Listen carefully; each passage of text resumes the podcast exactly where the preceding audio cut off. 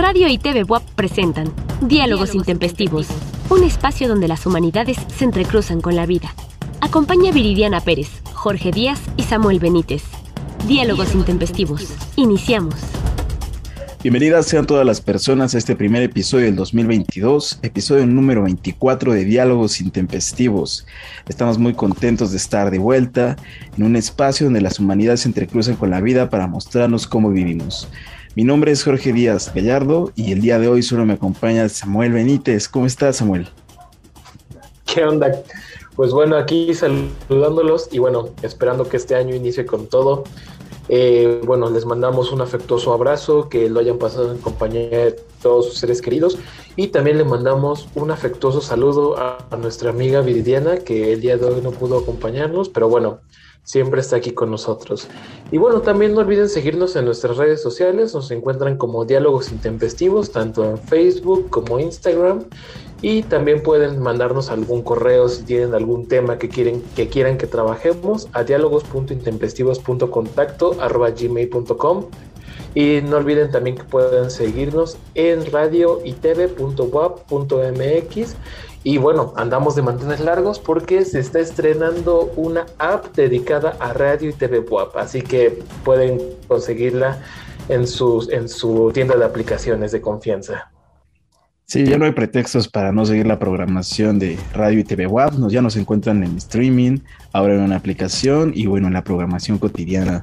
En este caso, los días lunes a las 4 de la tarde y los martes en repetición a las 7 de la tarde por Radio WAP. Y bueno, eh, el día de hoy vamos a tratar un tema que es eh, muy, muy actual, ya que tiene que ver con todos los cambios que vienen a partir de un nuevo año, que esperemos sean gratos y no como lo que nos ha dejado estos últimos dos años de pandemia, sino algo mejor. Y con la llegada de un nuevo año también llegan nuevas metas, nuevos propósitos y uno de los más comunes consiste en cambiar lo que somos. Muchas personas intentamos cambiar alguna parte de nuestro ánimo, si somos muy iracundos, si nos estresamos fácilmente, algunas partes de nuestra personalidad, tal vez ser más sociables, incluso parte de nuestro físico y pues mucha gente empieza a hacer deportes, se inscribe al gym, entre otras tantas cosas. Otros de plano son más radicales y buscan cambiar partes de sus relaciones, ¿no? Terminar con ciertas amistades, con ciertas relaciones afectivas, amorosas, con la familia incluso, o con el trabajo para buscar otras oportunidades. Pero más allá del nuevo comienzo que pueda significar para algunas personas estas fechas, el hecho es que siempre estamos cambiando, independientemente de si, sea 2021, 22, 23 o 2500, siempre crecemos, aprendemos, envejecemos, dejamos de hacer ciertas cosas, comenzamos nuevos hábitos. No obstante, también tenemos la creencia de que algo en el fondo de nosotros permanece igual, a pesar de tantos cambios físicos, eh, de hábitos psicológicos, emocionales, siempre hay algo que se caracteriza por ser lo que somos. Pues ante tanto cambio algo debe permanecer. Por eso no nos sorprende cuando después de mucho tiempo nos reencontramos con una vieja amistad y consideramos que la gente, por muchas cosas que haya pasado, permanece igual, ¿no? Y lo saludamos como si el tiempo se hubiera detenido. Entonces, la cuestión es si las personas realmente cambiamos o si permanecemos siendo siempre los mismos. Si tiene sentido todas estas cuestiones eh, que llegan con el cada año nuevo, ¿no? Si ahora sí seremos mejores personas, si tenemos mejores oportunidades, eh, si, queremos, si llegaremos a ser lo que queremos ser o no. Y bueno, antes de entrar ya al debate, a, la carnita del asunto, como mencionar algunas cuestiones que están ahí girando, ¿no? Y es que desde la antigua medicina griega con Hipócrates había una teoría que era la teoría de los humores y que va a pasar durante muchos siglos hasta el siglo XIX y creo que todavía se conserva, pero ya con unas cuestiones más eh, neurológicas eh, de las que no estoy muy bien enterado, pero de eso no voy a hablar. La cuestión es que desde Hipócrates se pensaba que había ciertos elementos en el cuerpo que conformaban el carácter y aparte de ello había cuatro tipos de carácter para todas las personas. Había los coléricos, los flemáticos, los sanguíneos y los melancólicos, ¿no? Que en palabras más simples serían aquellos que eran iracundos, aquellos más bien eh, débiles, otros que eran más relajados pero siempre dispuestos a al, combate, por así decirlo, y los melancólicos, ¿no? Gente pues nostálgica, triste, lo que ahora incluso diría la depresión. En ese sentido no había ninguna modificación. Uno nacía con un determinado carácter y algunos filósofos como Immanuel Kant o Walter Benjamin decían que si nosotros pudiéramos conocer todos los acontecimientos del mundo y el carácter específico de una persona, podríamos predecir el curso de su vida, ¿no? Como eh, una suerte de adivinación y que es algo que hace la ciencia en realidad. Trata de prevenir ciertos acontecimientos, no de las personas, pero sí del mundo, ¿no? Como lo de la pandemia que se pudo haber eh, evitado desde 2010, me parece, pero bueno, se omitieron muchos aspectos de esto y ahora estamos pasando por este tipo de cuestiones.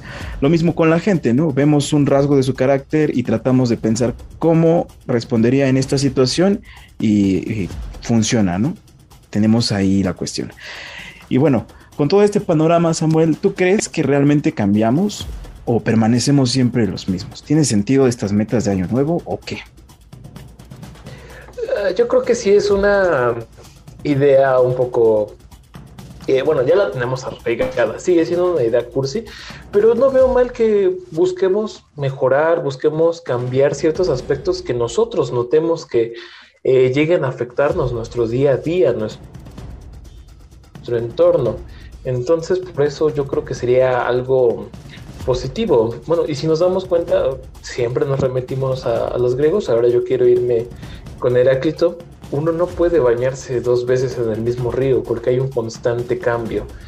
Pero has tocado este tema que, se me, parece, que me parece interesante, los humores de Hipócrates, que nos parece tan lejano, pero en realidad, por ejemplo, mencionaste a Walter Benjamin, un filósofo alemán del siglo pasado, y nos damos cuenta que antes de las guerras mundiales había todavía, todavía teníamos esta idea de de conocer casi casi el destino en una suerte de esoterismo. Eh, lo que vino a pasar es que hubo un caos mundial que no se pudo prever y vino toda una debacle en la historia, en las sociedades que hasta el día de hoy hay que siguen repercutiendo.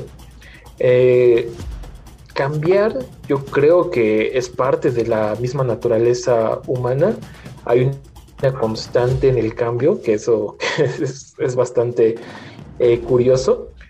Y bueno, también cerrarse a, a que también hay rasgos particulares que por más que nos demos cuenta que hemos cambiado, eh, si te cruzas a alguien en tu camino, en tu vida, y tal vez no lo has visto en 10 años, dices, ah, tal vez has este, madurado un poco, pero hay un rasgo que sigue ahí presente. Eso también refiere cierta individualidad.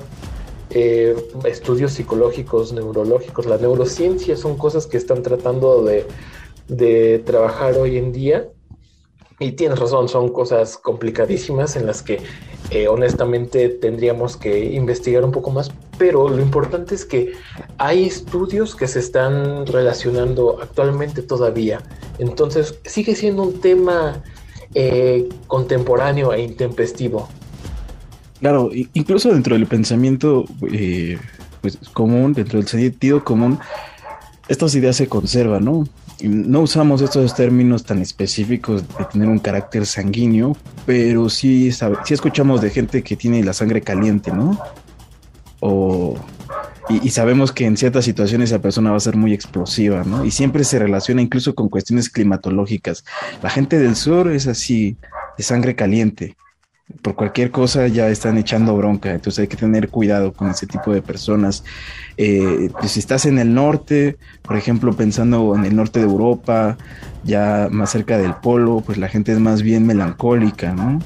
Los noruegos ahí sacando el black metal para sacar la frustración y cosas de este tipo. Entonces parece que estas teorías no están tan alejadas de lo que sucede realmente, ¿no? Y, yo lo pienso también por el lado de, de las redes sociales que todas estas hipótesis que tenían los filósofos eh, Benjamin Kant de alguna manera se cumplen, ya que si bien no hay como un carácter, no es que la red social a, suponga que venimos precargados con un carácter, sí supone que hay un comportamiento que es bastante constante, ¿no? Y a partir de allí va prediciendo, pues, cómo esta persona reaccionará más bien a la publicidad, pero también ya a otro tipo de cosas, ¿no? Ahora con estas cuestiones de que ya incluso Facebook te conecta con personas para empezar relaciones afectivas o te avisa de cuestiones, este, desastres naturales o lo del COVID o cuestiones de ese tipo. Entonces ya la misma aplicación te va monitoreando y va eh, pues marcando. El algoritmo es el que te va, es el que se ha estado alimentando bestialmente. Entonces, a final de cuentas, ese, ese algoritmo es el que está básicamente mostrándote lo que cree que a ti te puede interesar o incluso enojar. O sea, ellos van a buscar tus, reacciones, ellos van a, les, están a, la medida de que, de llamémoslo de, un sentido casi predestinando a que tenga ciertas reacciones. Claro. Yo acabo de ver Matrix y entonces va de la misma cuestión, ¿no? como el mismo sistema que ahí están generando, pues va marcando eh, pues el destino de las personas, ¿no? Pensando que ellos están actuando, ¿no? Y ahí mete esta cuestión muy filosófica del determinismo, ¿no? Y si realmente somos libres, o más bien alguien ya tomó las decisiones y eh, la libertad es una ilusión, ¿no? Y creo que ahí entra otro punto que muy pocas veces reconocemos, ¿no? O sea, cuando decimos vamos a cambiar, eh, vamos a cambiar, pero ¿qué? ¿Y desde dónde? ¿Y por qué? ¿Y para quién? Voy a cambiar mi físico porque no me siento satisfecho con él. Bueno, ¿y por qué no me siento satisfecho con él? Pues porque me doy cuenta que la gente a mi alrededor tiene otro tipo de, de físico. Entonces necesito encajar. Bueno, ¿y de dónde vino esa idea? Pues esa idea vino pues de, la mercadotecnia o vino de la publicidad o vino de ciertas eh, ideas sobre lo que debe ser la belleza, etcétera, ¿no? Y entonces sí estoy cambiando, pero no estoy cambiando porque realmente yo haya decidido cambiar, sino porque alguien me, me metió la idea y entonces ahora empiezo a hacerlo, ¿no? Y creo que ese es un problema porque no reconocemos que mucho de lo que somos es una construcción de otras cosas, ¿no? Y, ahí entran más problemas, pero no sé qué opinas de esto. Yo, yo me iría también hacia el otro extremo, hacia las personas que se cierran completamente y como diría José José, soy así, así nací y así me, moriré, eh, que niegan el cambio y se cierran en una idea de de cómo son y se justifican así toda su existencia. Eh, eh, básicamente es como culpar a la cultura de tus, de tus eh, acciones. Si vienes de un entorno machista, entonces básicamente por la cultura tú no puedes salir de eso. Eso es, eso es, es una limitante bastante eh, fuerte porque no estás reconociendo que puedes cambiar, puedes eh, mejorar ciertas actitudes. Entonces, la cultura también eh, sí determina cómo somos, pero también en cómo nos desenvolvemos podemos generar un cambio. Sí, claro. otra idea que, que tal vez no es la de la Matrix, pero que es igual de cercana, es una que tenía el sociólogo Max Weber y la, la jaula de hierro, o el determinismo social. Y es la idea de que eso, ¿no? La sociedad va determinando ciertos patrones, ciertas conductas que vamos a tener y vamos a heredar y reproducir constantemente. Y, pues de ahí nace eso, ¿no? O sea, más que José José, yo pensaría en Valentín Elizalde, en el remake de la misma canción. Eh, porque suena más fuerte, ¿no? Por todo lo que rodea a Valentín Elizalde, por incluso la forma en que murió no sé si más feeling, tiene como más simbolismo alrededor para este caso, ¿no? Y entonces cuando él dice, soy así, así, así, así me moriré, eh, pues así fue. o sea, él sí se le cumplió, así vivió y así se murió, de alguna manera. Entonces, eh, pues tendríamos que preguntarnos, esas personas, o más bien todos, somos víctimas únicamente de lo que han hecho de nosotros, tenemos la oportunidad de cambiar, de un cambio profundo y no nada más una cuestión ahí superficial, porque pues, yo creo que ahí está el punto, ¿no? Tal vez eso es muy polémico y, la cuestión es que nuestra cultura quiere cambiar, ¿no? Hay formas que pues son violentas, que son desagradables, que intolerables hasta cierto punto. Y, la cuestión es si se pueden cambiar o si solo estamos cambiando un patrón por otro patrón y realmente no hay una modificación profunda, solamente eh, es algo más ad hoc, ¿no? Algo, eh, creo que lo decía Zizek, ¿no? Como la cuestión con el capitalismo. Mm, el capitalismo no es que le convenga estar reprimiendo a la gente como se pensaría eh, de una manera más dogmática, sino que le conviene la diversificación del mismo mercado para el flujo del capital. Entonces, que haya luchas feministas, que haya eh, luchas por otro tipo de formas de entender el género, de entender también las relaciones comunitarias o afectivas, le conviene al capitalismo, ¿no? Porque de alguna manera es un nuevo mercado.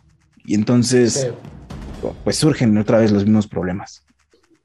Aquí la referencia que haces del capitalismo es de que entre tantas, tantas grupos de ideas que salen, es lo que busca es encapsularlos para venderles, para venderles sobre esa idea, para que todos crean que su idea es la correcta y así generar grupos de, de choque, pero en realidad lo que se está generando es de que cada quien tiene, bueno, se, se crean trincheras, pero ¿a dónde se está avanzando realmente? Sí, pues ese es un problema, ¿no? O sea, creo que hay que estar al tanto. O, sea, no es que el cambio o ese tipo de propuestas sean las cuales sean, ¿no? O sea, vengan ya desde, eh, pues, desde, no sé, defensa de los derechos indígenas, desde el feminismo, desde otras formas de relaciones democráticas, desde cualquier esfera, ¿no? El asunto no es el cambio, sino más bien desde dónde se está proponiendo el cambio. Porque igual y si viene desde afuera, lo único que vamos a hacer es modificar cierta forma de violencia, cierta forma incluso de inautenticidad en la que no estamos viviendo por otra. Y al final lo que tenemos que estar planteando es formas auténticas en, el sentido de que realmente han sido pensadas por nosotros para generar un cambio profundo y, y en continuo cambio, ¿no? Incluso aquí tomando un poco el espectro social de todo lo que nos rodea, eh, quiero hacer una pregunta retomando sexenios de gobiernos anteriores en México. Tenían una frase muy curiosa. El cambio está en uno mismo. Ah, eso, eso es cierto. ¿Eso qué tan válido es? ¿El cambio realmente está en uno mismo o es, o es ese echarte la culpa a ti mismo por cosas que ni siquiera te corresponden. Es una frase que tiene doble filo. O sea, porque en realidad hay problemas estructurales, pero en realidad si el cambio está en uno mismo, entonces todo lo que sucede no es culpa de los que nos rodean, sino es como culparte nada más. O te, te echan la culpa y tú te compras ese discurso. Pues eso nos regresa a lo que ya hemos mencionado programas anteriores sobre la meritocracia. Porque al final, si el cambio está en uno mismo, es eh, el otro lado de la moneda que dice que el, que el que tiene eh, es porque quiere, ¿no? Porque se esforzó y el que no se esforzó pues es el que está ahí esperando y es todas las críticas que vienen hacia las becas, hacia las ayudas a las personas, es como estás generando asistencialismo, ¿no? Porque el cambio no debe de venir desde fuera, no debes como ser paternalista, sino que ellos mismos deben de quererlo. Pero bueno, ya habíamos visto que hay muchas trampas en todo este discurso, ¿no? La, culpa es una forma también de controlar a la gente eh, muy efectiva. La iglesia se lo sabe.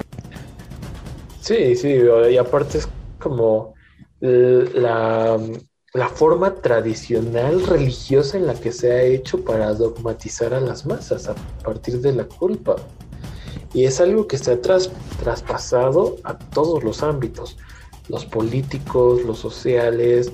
Entonces, es como que, dude, realmente, ¿qué está pasando? ¿Cuál es el cambio? Yo soy culpable, son culpables las grandes esferas.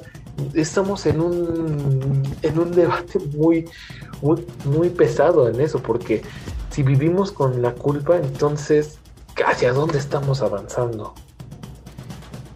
Eh, pues eso también es una forma de engaño, ¿no? O sea, con este tipo de campañas que proponen que el cambio empieza en uno mismo, por ejemplo, hablando de cuestiones que tengan que ver con el medio ambiente, eh, el cuidado del agua, la contaminación, eh, el uso de combustibles, etcétera, ¿no? Y es como eh, deberías gastar menos agua, deberías usar menos el automóvil, deberías este, pues usar menos popotes y cosas así, ¿no? Y es como implantan la culpa en una persona que en su vida va a utilizar eh, ni siquiera la quinta parte de lo que ha de usar Coca-Cola o cualquier otra refresquera para hacer un litro de refresco de cerveza, ¿no? Y pues yo no los veo culpándose. Sí, de hecho, eso, es, eso también es bastante interesante. Cómo han pasado la culpa a que tengas pequeñas acciones, pero los grandes emporios siguen gastando y destruyendo el ambiente. O sea, traspasan esta culpa que, ah, tienes que usar menos plástico y ahora lleva tu bolsa a los supermercados. Pero en realidad las, em, las empresas que más daño hacen al ambiente siguen funcionando como si nada porque han traspasado de esta culpa al, consumidor. Sí, sí. Eh, el cambio se presenta ahí nuevamente como una ilusión, ¿no? Y, justamente pensando otra vez en, en, Matrix y en Max Weber, en una jaula que está ahí pero no vemos. Nosotros pensamos que decidimos y, y podríamos decir estoy haciendo muchos cambios al, al, convertirme en una persona vegetariana o vegana, al usar menos agua, al usar medios alternativos de transporte o lo que sea, porque estas pequeñas acciones sí están contribuyendo al mundo y ojo, no estoy diciendo que no sea así, estoy diciendo que hay que tener cuidado con el tipo de pensamiento que tenemos, ¿no? O sea, no es por ser fatalista, pero eh, de ninguna manera entre un pequeño colectivo se va a poder oponer a estas grandes empresas que día con día están destruyendo pues, el planeta de una manera cada vez más nociva. Y pues mucho de eso pues provocó esta situación pandémica, ¿no? Entonces no es como cuídense mejor porque por su culpa este, provocaron esto, ¿no? Y es más bien pues la culpa es de un mercado que pues permite la explotación de los animales y también su uso indiscriminado en distintas actividades sin regulación aparte. En realidad porque es la crítica fácil. A todos, a todos les encanta tener eh, cierta opinión de los temas que están en boga, pero en realidad muchas veces te vas a una conversación en Facebook y ves la crítica más superficial. No se van hacia hacia, hacia investigar un poco más, juzgar un poco los medios de los que les están llegando la información. Eso también es bastante peligroso.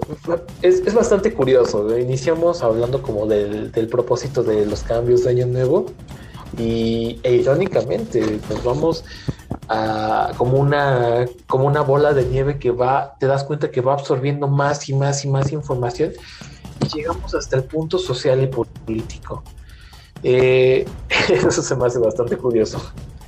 Yo creo que es interesante, ¿no? O sea, una parte, para poder cambiar, decíamos, hay que conocernos a nosotros mismos otra vez, ¿no? Las grandes sentencias de la filosofía, conoces de a ti mismo, y pues para eso tendríamos que pedirle a ustedes, audiencia, que hagan este ejercicio, ¿no? Consideren qué parte de ustedes, de lo que son, de su personalidad, nació así realmente por ustedes, porque decidieron y qué cosas no. Y a partir de ello vean qué pueden cambiar, qué no pueden cambiar y, hasta qué punto ciertos cambios son, los ilusorios, ¿no? Yo no puedo cambiar, por ejemplo, la lengua con la que nací. Puedo aprender otras, pero no puedo desprenderme de la que es mi lengua materna. Así como no puedo desprenderme del cuerpo con el que nací. Puedo cambiarlo y lo que sea, eh, pero no lo puedo abandonar. Y bueno, ahí pensando más cosas, ¿no?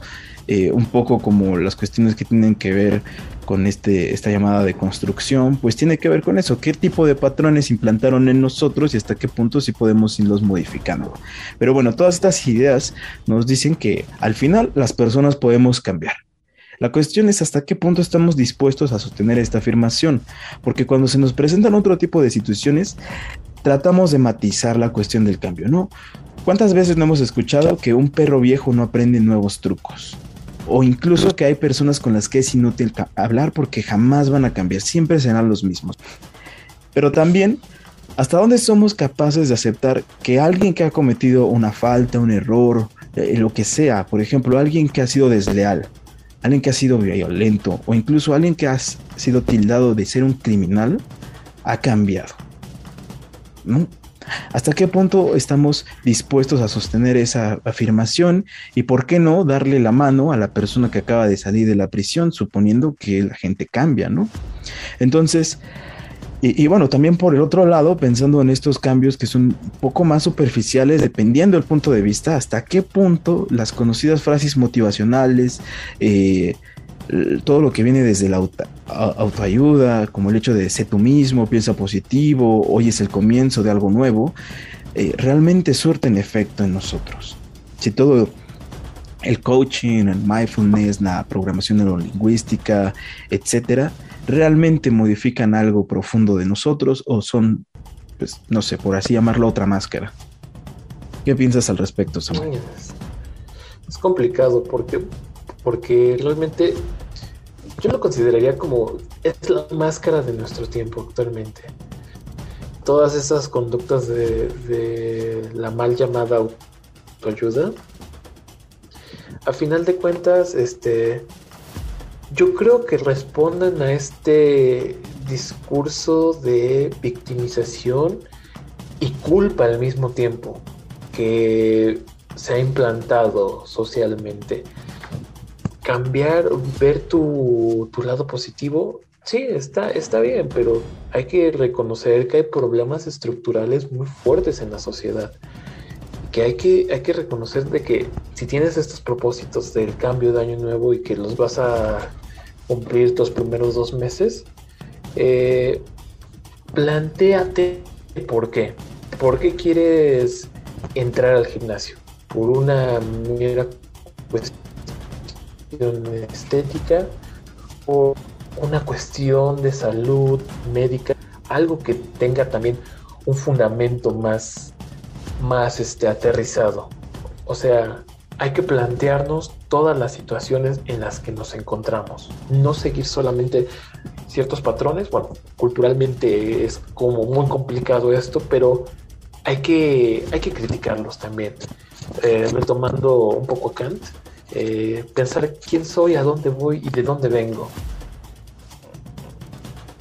Claro, estoy totalmente de acuerdo. esta cuestión eh, de si es fundamental eh, las ideas que estamos tomando para generar un cambio, creo que es lo más importante, ¿no? O sea, ya, que mencionaste el mismo Kant, pienso en su frase más conocida, ¿no? Sapere aude, atrévete a pensar, y atrévete a pensar es conócete a ti mismo. Y entonces, la mentira de la autoayuda es que no puede ser autoayuda, porque al final alguien te está recetando lo que para él es el cambio, ¿no? La única autoayuda puede venir de uno mismo, no de un libro, si acaso es un consejo. Y eso solo puede surtir efecto cuando nos hemos conocido de manera pues radical, ¿no? Y radical es con coraje, porque hay cosas que no queremos ver de nosotros mismos. Y a partir de ahí, ver si estamos dispuestos a cambiarlas o no. Pero bueno, recién comenzamos el año y también recién recordamos que el tiempo se va como el agua. Entonces, pues los esperamos para el siguiente programa, eh, deseando que Viridiana se encuentre ya mucho mejor para estar con nosotros y también esperando ya estar en otro tipo de locaciones, ya que, bueno, pues el cambio nos pidió estar en este momento nuevamente por Zoom. Pero les deseamos un feliz año y les mandamos abrazos virtuales a toda la gente que nos sigue. Feliz año a todos bueno, les deseo que la pasen muy bien, que realmente eh, tengan un excelente, un excelente tiempo de reflexión. Y bueno, pues nada, como dijo Nietzsche alguna vez, eh, a veces lo más difícil es mirarnos a nosotros porque estamos mirando el abismo. Entonces, eh, que este año sirva para replantearnos muchísimas cosas y bueno, ser más intempestivos todavía. Hasta pronto. Hasta pronto. Diálogos Intempestivos, un espacio donde las humanidades se entrecruzan con la vida. Los esperamos cada martes a las 19 horas. Producción general, Radio y TV WAP.